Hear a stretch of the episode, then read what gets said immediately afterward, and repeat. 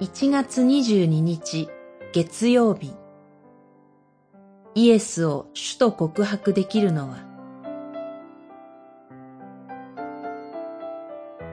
コリントの信徒への手紙1、12章。また、精霊によらなければ、誰もイエスは主であるとは言えないのです。十二章三節。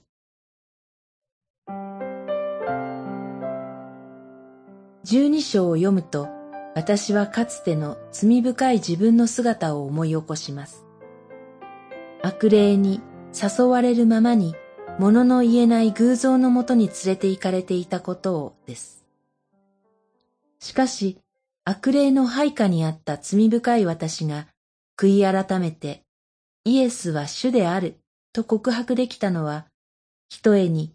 永遠の神であられる精霊の働きによることでした。特に十字架刑に処せられたイエスを主であると告白することは、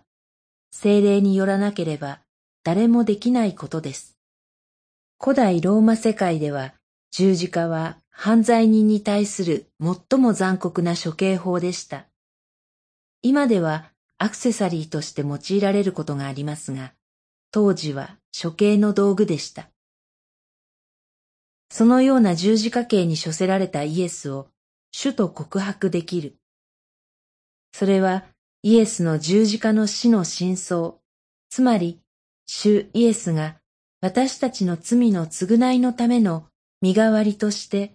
神から罰を受けてくださったことを何より聖書が教えてくれているからです。そして、うなじがとても固く、聖書の真理に対して、アーメンとうなずくことのできない私たち罪人が、その真理を受け入れることができるのは、精霊の働きが確かにあるからです。参照、